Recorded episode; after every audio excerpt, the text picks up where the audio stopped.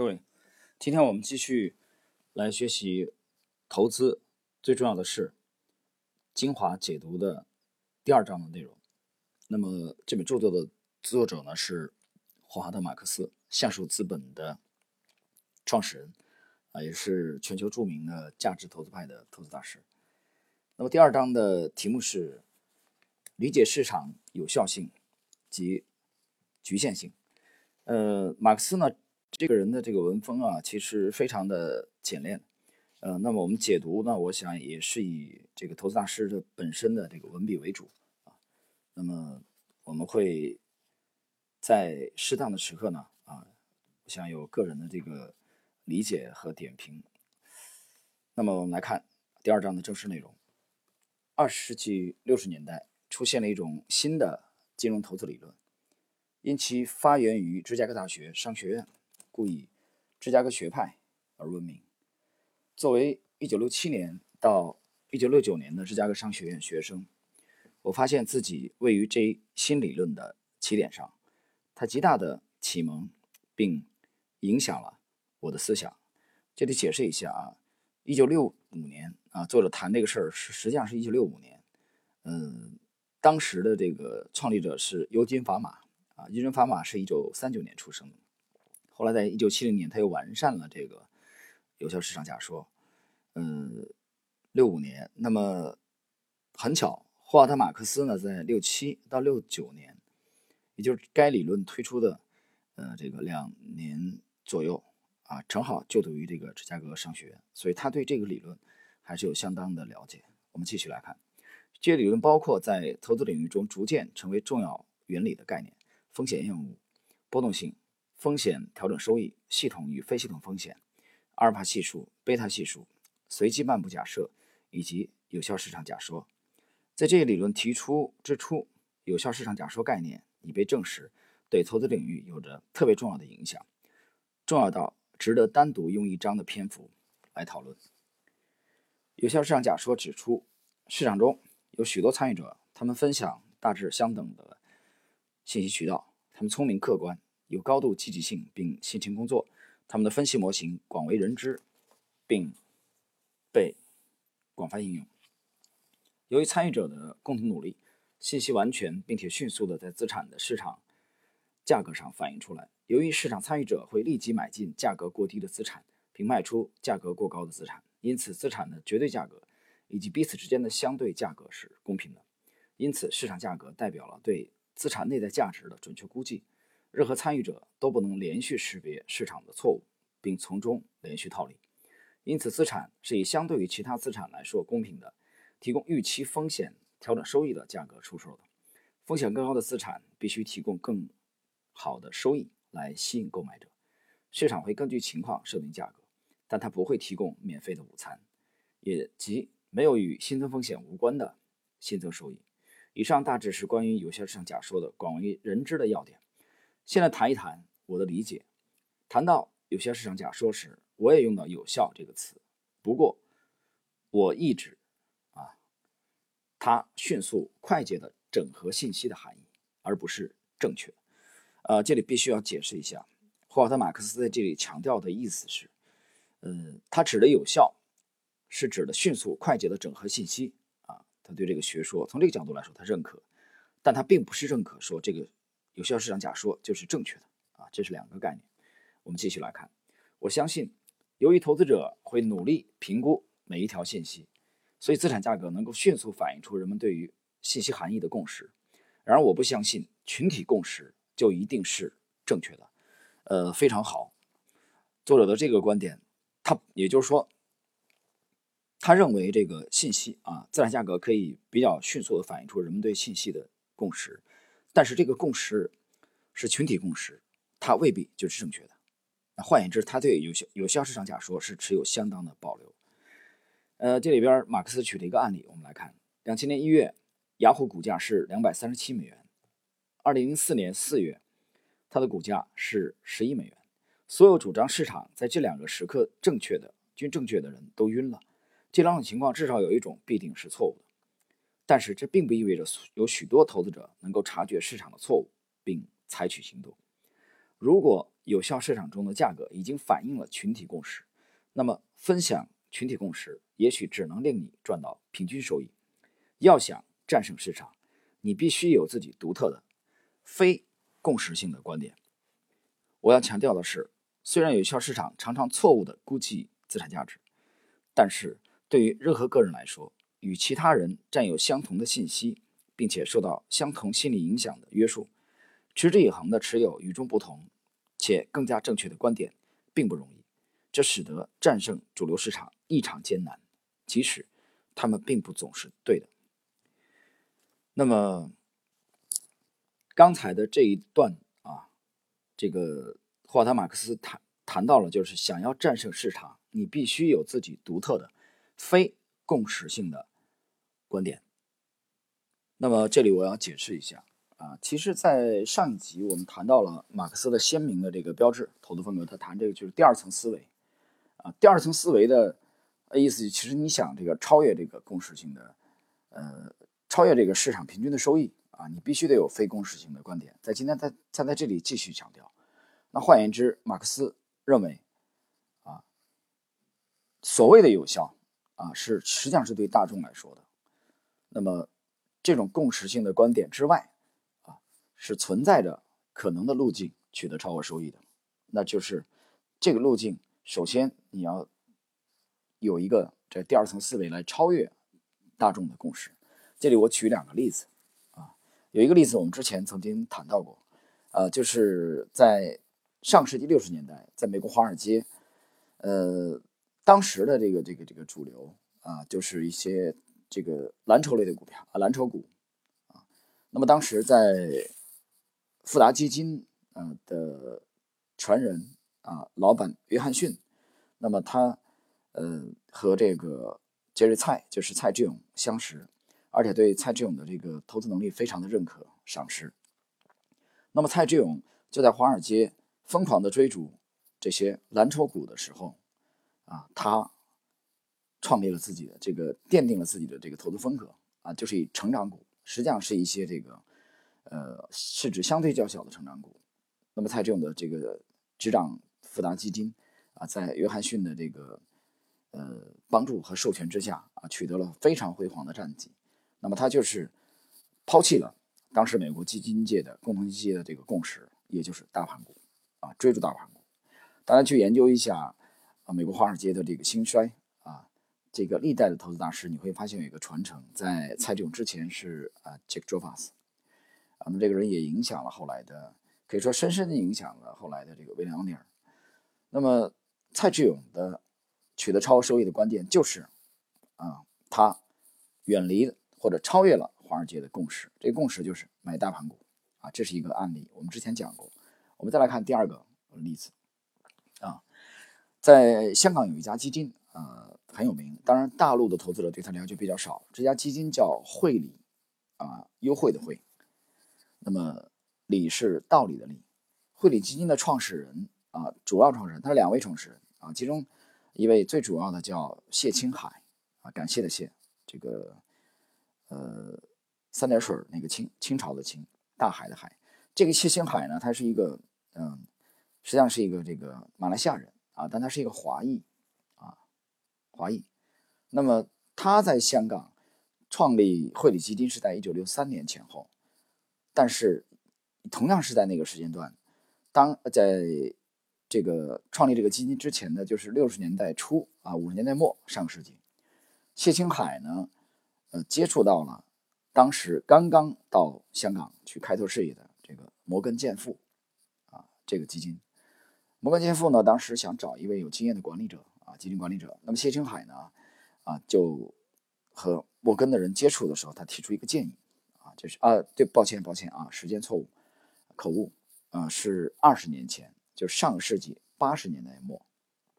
啊，就是九零年之前那一年，啊，口误啊，上个世纪八十年代末，九零年之前那一年，那么谢青海就向摩根健富的人建议，他说：“你们香刚来香港啊，香港的机构竞争这么激烈，如果想脱颖而出啊，摩根健富想脱颖而出，那必须不能走寻常路，所以。”谢青海就向摩根健富啊建议应该主要投资啊以这个中小市值的啊这些股票，因为当时香港的这些机构啊，他们配置的也主要是一些大的蓝筹股，所以谢青海在这个时刻采用的策略也是远离了大众的共识。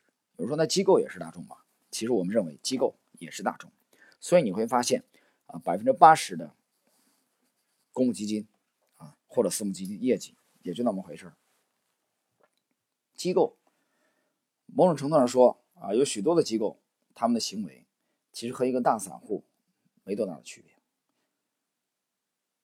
那谢青海就在这种策略的指导下啊，自己负责了这个啊摩根建富的对香港的首批股票的投资，而且就坚持了这个策略，远离了当时香港啊基金业的共识，或者说超越了这种共识啊，你们都在投资这个呃大的蓝筹股。那么他反而认识到了中小市值股票的机会，结果一战成名啊，给摩根建富带来了呃非常呃高的利润啊，也奠定了自己的这个基金界的地位。所以我举这两个例子，大家就可以明白。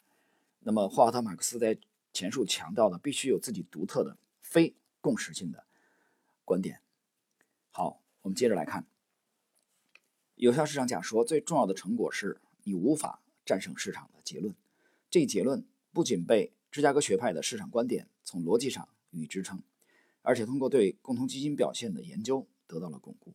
业绩出类拔萃的基金寥寥无几。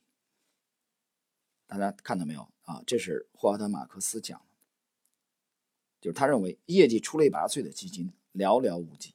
我前面我刚说啊，我说百分之八十以上也也不咋地啊，基金当中出类拔萃的也很少。啊，有人觉得我我去把钱投给基金就怎么样？我想在座的投给基金的人应该也很多，一样的啊。还有很多基金啊，它是实际上是以通过管理费，明白吧？所以就是他管帮客户管理的资金可能没有出现大幅度的亏损，但是它由它的规模啊，比如百亿啊，甚至几百亿，有这种规模，它通过管理费就可以生存，它并不一定有很强的动力啊，说帮客户赚钱。啊，它和那种绝对收益的这个基金的风格还是有区别。好，这点大家应该了解。继续来看，你可能会问，五星基金的情况如何呢？请注意，共同基金的评级是相对的，基金的等级与他们的业绩是否已超越某一客观标准啊，与市场指数无关。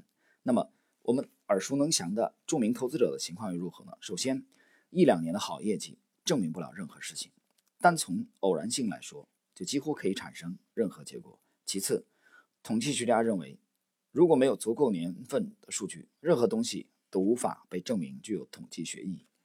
我记得是六四年，几乎没有任何人的理财生涯能够达到那么长。啊，我记得是最后一两个杰出投资者的出现是驳不倒有效市场假说的。沃伦·巴菲特等人令人瞩目的事实，恰恰表明，持续成功者只是特例。芝加哥理论最杰出的成果。是被称为指数基金的消极型投资工具的发展。如果最积极的投资组合经理通过增持或减持证券积极下注都无法战胜市场，那么又何须为此付出代价呢？有鉴于此，投资者已经将越来越多的资金投入到简单的按照某一市场指数所确定的比例，呃，投资股票或债券的基金上。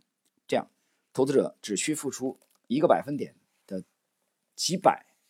分之一的费用就能够享受到市场收益，正如稍后我将探讨的，万物皆有周期。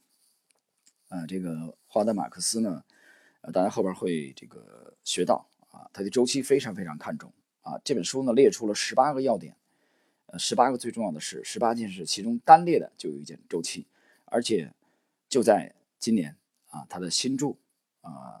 一出版就迅速登上了这个美国财经书籍畅销榜的前列的这个专著，就是谈周期的啊。后边有机会我们我们会给大家介绍。我们继续来看，其中也包括公认的智慧。有效市场假说问世后，经历了二十世纪六十年代的快速发展，并吸引了大批信徒。反对的声音自那时起一直存在。公众对于有效市场假说适用性的认识几经起落。对于有效市场假说，我持有保留意见。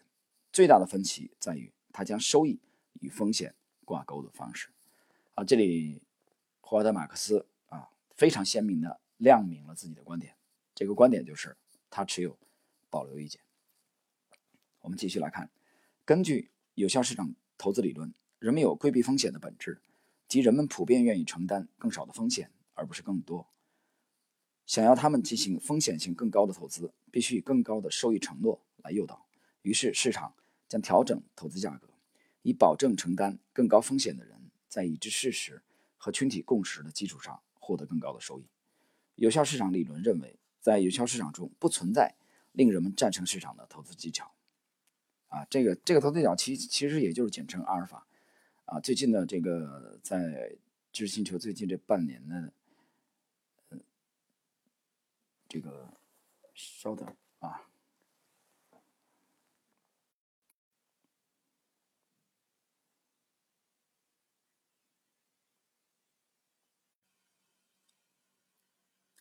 好，我们继续。那么，这个阿尔法，其实我们在近期呢啊，在点财经已经强调了啊许多次，就是你想追求绝对收益啊，你就必须的。啊，来追逐阿尔法。我们继续来看啊，马克思的论述。因此，一个人与另一个人的收益差异，完全归因于风险差异。事实上，如果你是有效市场假说的信徒，同时又拥有像我这样较好的投资记录，那么答案可能会是更高的投资收益是由隐性风险所致。我们时不时会经历一切顺利的时期，更高风险的投资者看似在兑现承诺，提供着更高收益。这样的平和期使人们相信，为了获取更高的收益，他们唯一要做的就是进行高风险投资。但是他们忽略了某种在繁荣期容易被忘却的东西，这不可能是对的。因为如果可以指望通过高风险投资来实现高收益的话，那么投资其实就不是高风险。啊，这段话很有趣，大家体会一下啊。于是每隔一段时间，人们便能学到一个深刻的教训。他们意识到，任何东西。都不会承诺免费的午餐，他们时时在提醒我们投资理论的局限性。以上就是有效市场假说及其含义。关键问题是这一理论是否正确？市场是不可战胜的吗？人们是否在浪费时间？客户付费给投资经理是否在浪费钞票？就像世界上大多数事情一样，这些问题的答案并不简单。当然不是是或否那么简单。我相信。有效市场概念不应被立即抛弃。原则上讲，如果有数千个理性且有计算能力的人在同一时间共同努力，客观地收集有关资产的信息，并做出估价，那么很容易得出资产的价格不会与内在价值偏差过大的结论。错误定价并不常见，这意味着战胜市场非常困难。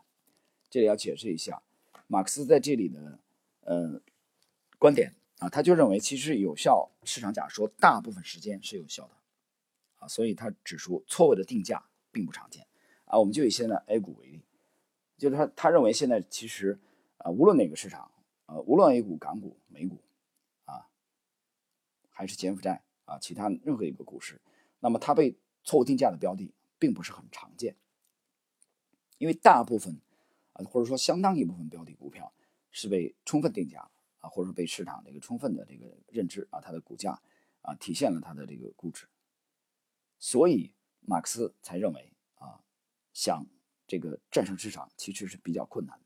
那么换言之，想取得阿尔法收益的人，你必须得有绝活。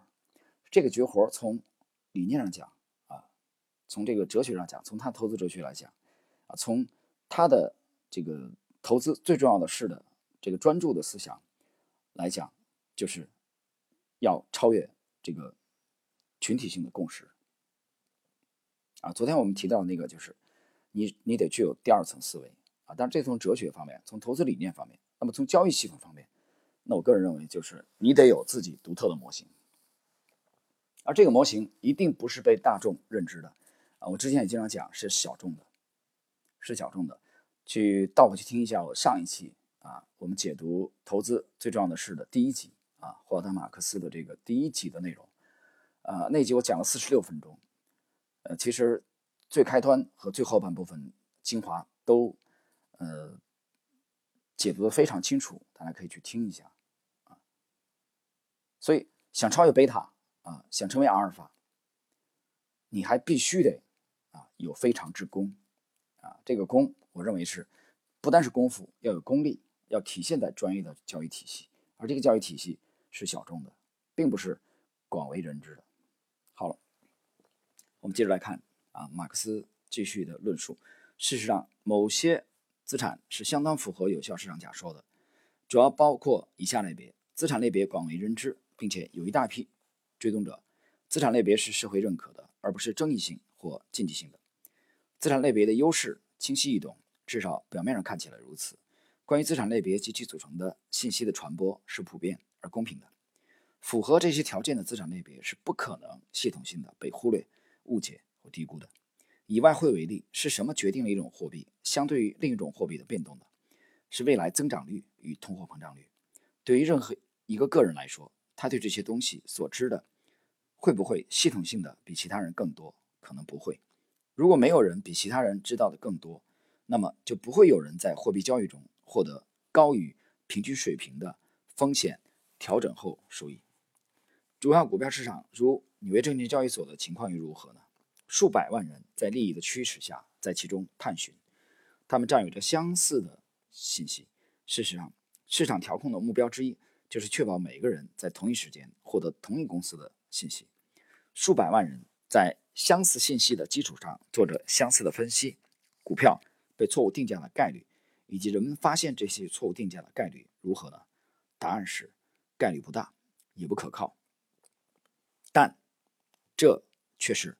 第二层次思维的真谛啊，这里边马克思亮出了绝活。我们来看，第二层思维者知道，为了取得优异的业绩，他们必须具备信息优势或分析优势，或两者兼具。他们时刻警惕，以防失察。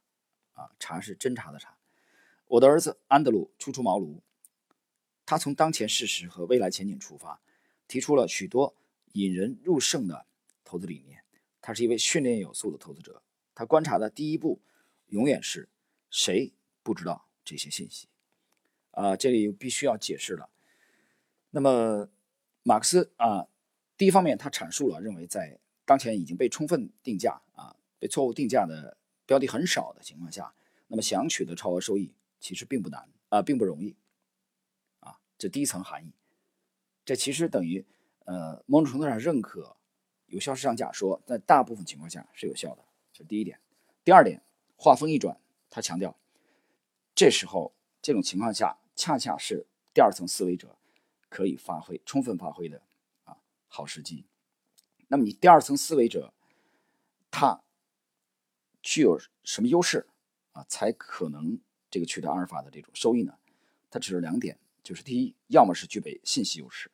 要么就是具有分析优势，或者两者兼备。那么我们这里，呃，其实我觉得挺有感想啊。读到这一段的时候，非常有感想。嗯，从风格而言，我们我们不再强啊，一直强调就是跟这个价值投资实际上有一定的区别啊。至少我们筛选的，呃，前期，呃，定量的这个部分，呃，我们是趋势投资派的，我们通过逆向的来筛选。那马克思谈到的两点优势，我们看看，第一个是信息优势，这个我们承认我们没有，啊，我们没有信息优势。如果你指的信息优势是就是这个消息的话，那我们没有没有这个优势啊。比如说我们这个模型，但是我们具有分析优势，就第二层的这个分析优势。那我们这个分析优势从哪儿来？实际上我们来源于市场，我们来源于市场公开的这个这个市场行为，所以。你也可以认为我们具备信息优势，而这个信息优势我们占有的是公开的信息，我们这个回避啊或者鄙视小道消息或者传闻，我们从公开的这个市场行为当中来获取信息进行分析啊，这个分析是独到的，就是我们利用小众的这个模型来逆向啊来定量，这是第一步。啊，这个比重占到了百分之八十五以上啊，所以很轻松。那么最后的是定性的百分之十五，所以马克思讲了，第二层思维者，你得有这两种优势啊，要么兼备信息优势，要么兼备分析优势，要么啊两者同时具备，否则你最多也就是一个贝塔，或者你连贝塔都不如，阿尔法你就别想了。接着来看，第二层思维者依赖的是理论词汇表中的“无效”一词。在过去四十年中，“无效”这一短语被广泛应用，与投资者无法战胜市场的理念相对。在我看来，将市场描述为无效市场，是对市场易犯可资利用的错误的一种夸大说法。错误会来自何处？让我们来想一想构成有效市场假说的基础的假设。第一，有许多努力工作的投资者；第二，他们聪明、勤奋、客观、积极，并且准备充分；第三，他们都有获取信息的途径，并且获取途径大致相同；第四，他们都能公开买进、卖出、卖空某种资产。鉴于以上理由，有效市场假说认为，可得信息会被顺利有效地整合到价格中，并且在价格与价值不相符时发挥作用，以消饵其中的差异。啊，也就是被充分定价了啊，各种资产已经被充分定价了。当然，这是尤金·法玛啊，这个有效市场假说派的观点。我们继续来看，但是证明市场价格永远正确是不可能的啊，这是。马克思进一步啊阐述他的观点。事实上，如果你仔细想想刚刚列出的四个假设，就会发现其中有一点特别脆弱，这一点就是客观性。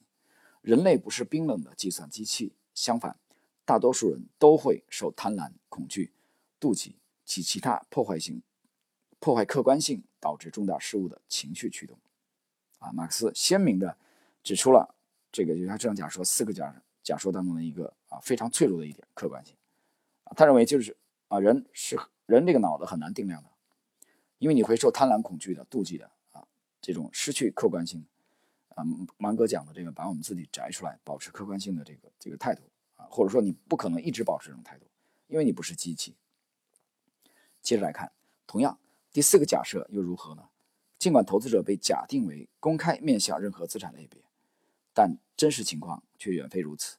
大多数专业人士被分配到特定的细分市场，如我在普通股部门工作，或我是债券经理。真正做过卖空的投资者所占的比例微乎其微。那么，又是谁在制定并执行那些消除资产类别之间相对错误定价的决策呢？一个存在着错误及错误定价的市场，能够被具有非凡洞察力的人战胜。因此，无效性的存在创造了取得良好业绩的可能性。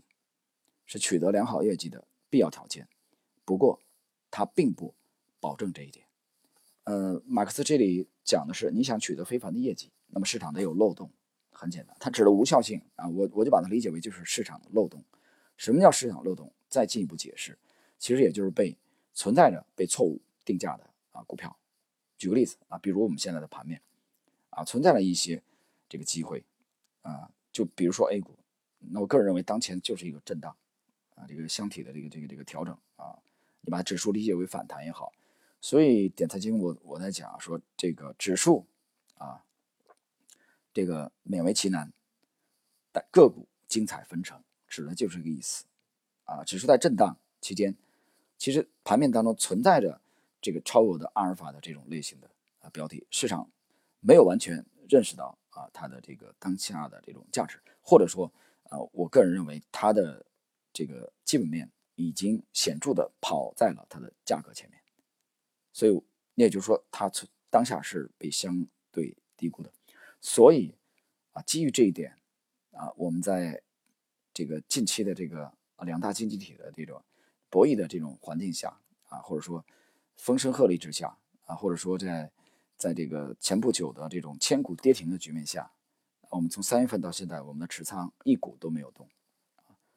满仓持有，啊，坚定的持有，根本就没有做任何的这个减少，啊，反而我们还在合适的几个点在加仓。所以这个理念或者说这个信念就来源于我们认为，呃，从模型的这个角度来解释，它是被相对低估的，或者说它的这个潜力没有被完全释放出来。那么，所以我们持股不动，我们等待。啊，后续的这个超额收益的到来。好，我们继续来看。在我看来，无效市场至少具备以下特征之一：市场价格往往是错误的，因为取得信息的途径以及对信息的分析不完善，所以市场价格往往远高于或者远低于内在价值。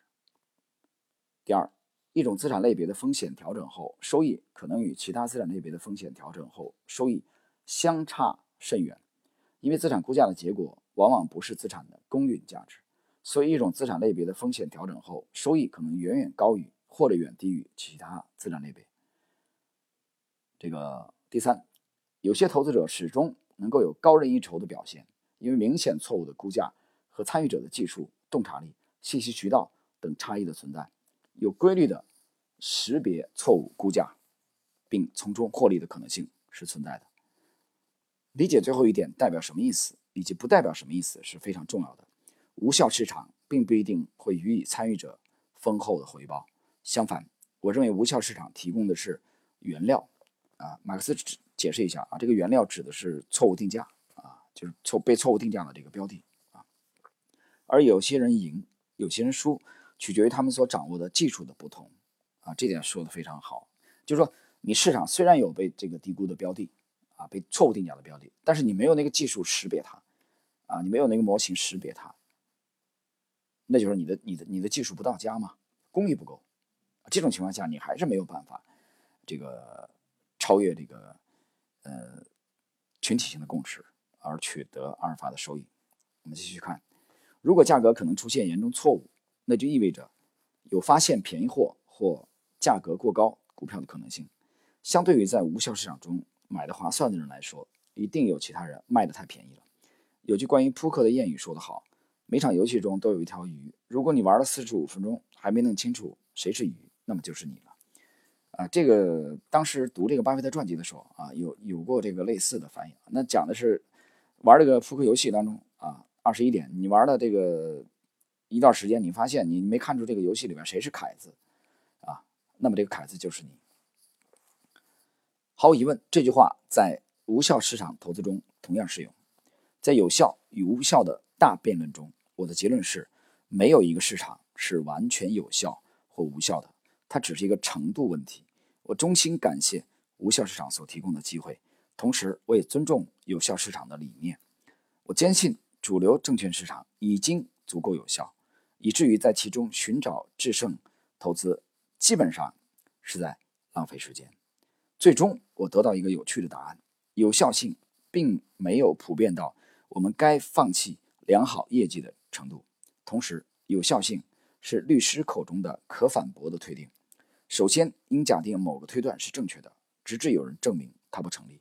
因此，我们应假定有效性会妨碍我们取得优秀的业绩，直至我们有充足的理由相信它不会。出于对有效性的尊重，在采取行动之前，我们应该询问几个问题：错误以及错误定价是否已被投资者的共同努力所消除，亦或依然存在？为什么？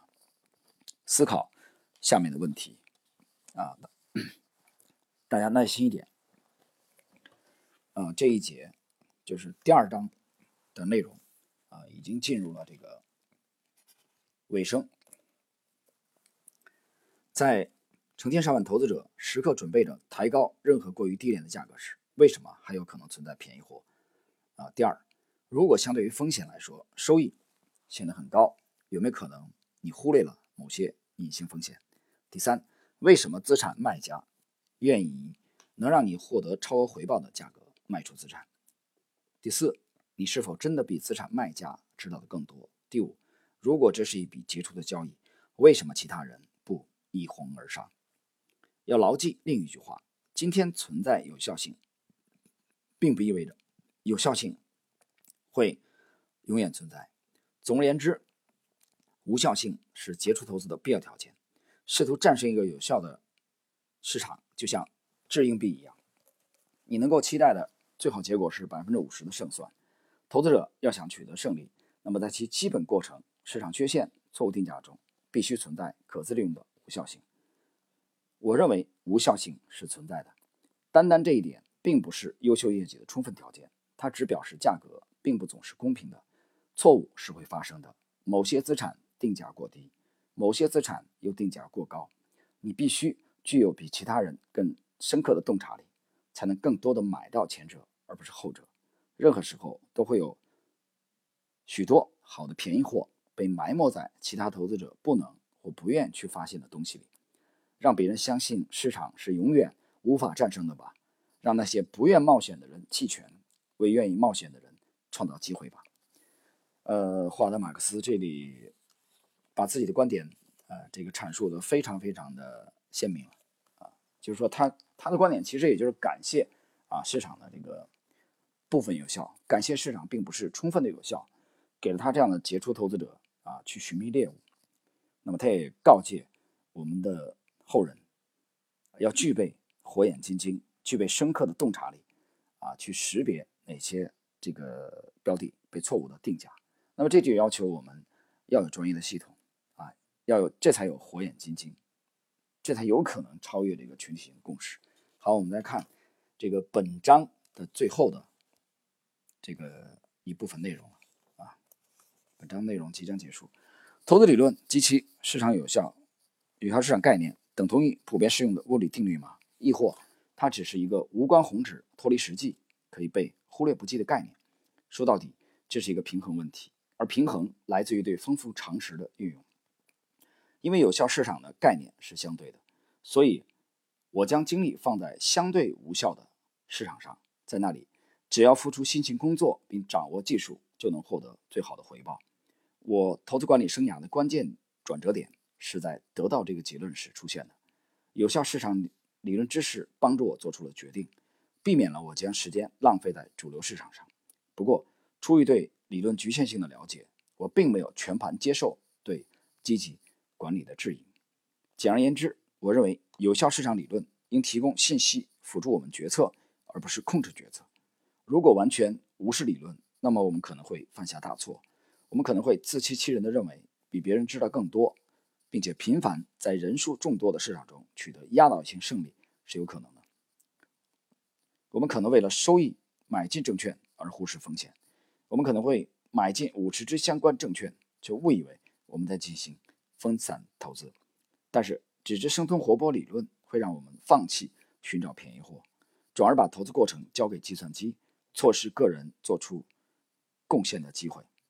呃，这一点啊，霍华德·马克思强调的其实还是他对定性分析的偏爱啊，或者说他不认为百分之百的这种所谓的定量啊是投资正道。啊，他在其实第一章我们就看到了他这个观点啊，在这里他只不过是再一次强调而已所以他不愿意把整个投资过程全部交给计算机，这就我之前讲的啊，百分之百的量化，其实在马克思啊，霍华德·马克思这种这种投资者啊，投资大师面前啊，是其实很难站得住脚啊，他其实有相当的定性的这个分析。以下呢，他举了一个呃例子啊，这个这个散步。这个教授和学生啊，发现了十美元啊。教授说：“这不可能十美元，要不然就被捡走了啊，怎么可能有呢？”这个学生就捡起来，然后去喝了杯啤酒。当然，证明教授是经验主义，犯错了。